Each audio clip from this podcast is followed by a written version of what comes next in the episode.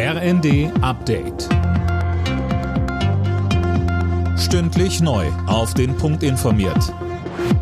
Ich bin Silas Quiring. Guten Abend. Das israelische Sicherheitskabinett hat nach den palästinensischen Angriffen Maßnahmen zur Terrorbekämpfung beschlossen. So sollen Israelis leichter an Waffen kommen, um sich zu verteidigen. Angehörigen von Attentätern werden außerdem die Sozialleistungen gekürzt. Die israelische Armee hat unterdessen nach eigenen Angaben zwei weitere Attentate durch Palästinenser verhindert.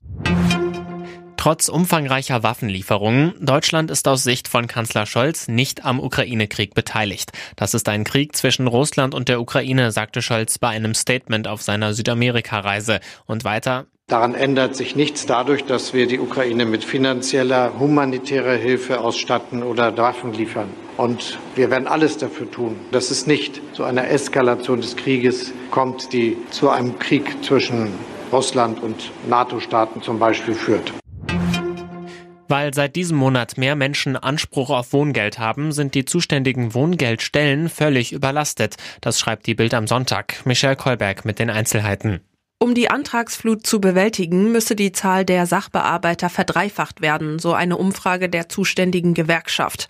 Sie fordert deshalb eine Taskforce von Bund, Ländern und Kommunen. Teilweise dauere die Bearbeitung von jetzt eingereichten Anträgen schon bis September.